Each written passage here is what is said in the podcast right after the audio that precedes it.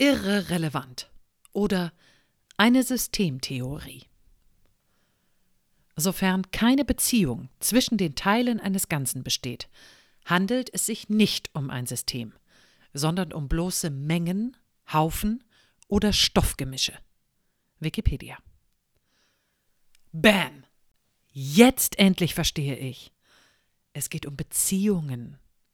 Wie immer. Geklüngel. Wie du mir, so ich dir. Wir kennen uns schon seit dem Kindergarten.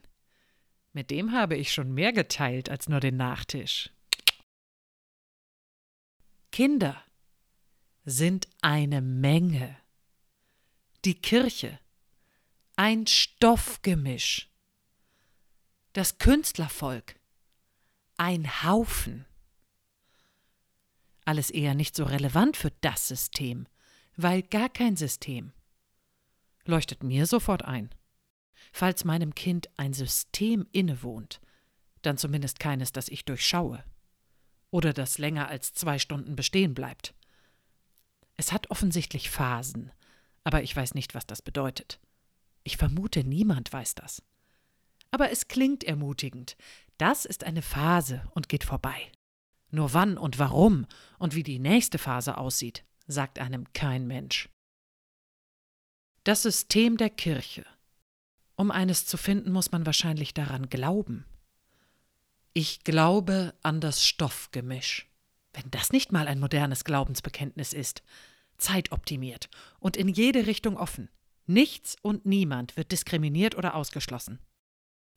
Und dieser Haufen Künstlervolk schmückt sich ja sonst ganz gerne damit, außerhalb des Systems zu agieren, es zu kritisieren oder gar sprengen zu wollen um sich jetzt darüber zu beschweren, für dieses System nicht relevant zu sein. Da würde ich als sauber funktionierende Maschinerie auch nur mitleidig lächeln. Ein Rädchen wäscht das andere.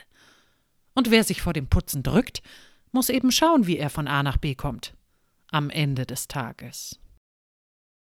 Natürlich müsste man viel grundsätzlicher drangehen.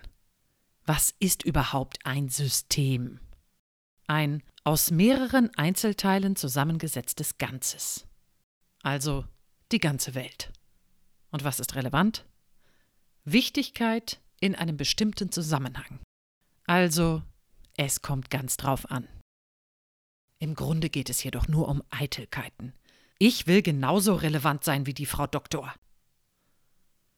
Von ganz, ganz oben betrachtet, quasi aus Gottes Perspektive, bin ich das auch.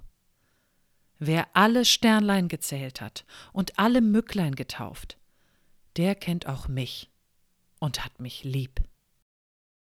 Das klingt beruhigend. Aber es handelt sich hierbei um ein sehr altes Kinderlied. Ich weiß nicht, ob das noch aktuell ist. Schließlich ist die Schöpfung auch ein System, wenn nicht sogar das System. Ob wir als Zivilisation für dieses momentan relevant sind? Sollte es auf die Beziehung zwischen den Teilen des Ganzen ankommen, sieht es für uns düster aus. Wir sind derzeit eher SpalterInnen. Dabei ist das so 2020.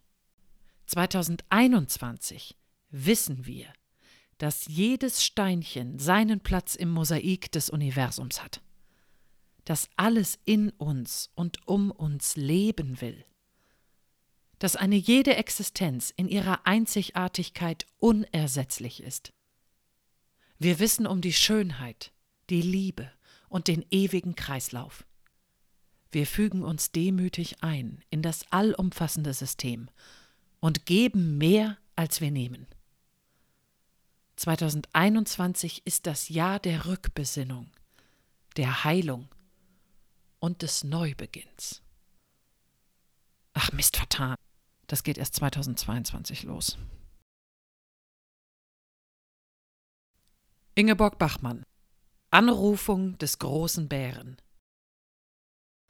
Großer Bär, komm herab, zottige Nacht. Wolkenpelztier mit den alten Augen, Sternenaugen. Durch das Dickicht brechen schimmernd deine Pfoten mit den Krallen, Sternenkrallen. Wachsam halten wir die Herden, doch gebannt von dir, und misstrauen deinen müden Flanken und den scharfen, halb entblößten Zähnen, alter Bär. Ein Zapfen, eure Welt! Ihr, die Schuppen dran! Ich treib sie, roll sie, von den Tannen im Anfang zu den Tannen am Ende. Schnaub sie an, prüf sie im Maul und pack zu mit den Tatzen. Fürchtet euch oder fürchtet euch nicht. Zahlt in den Klingelbeutel und gebt dem blinden Mann ein gutes Wort, dass er den Bären an der Leine hält. Und würzt die Lämmer gut.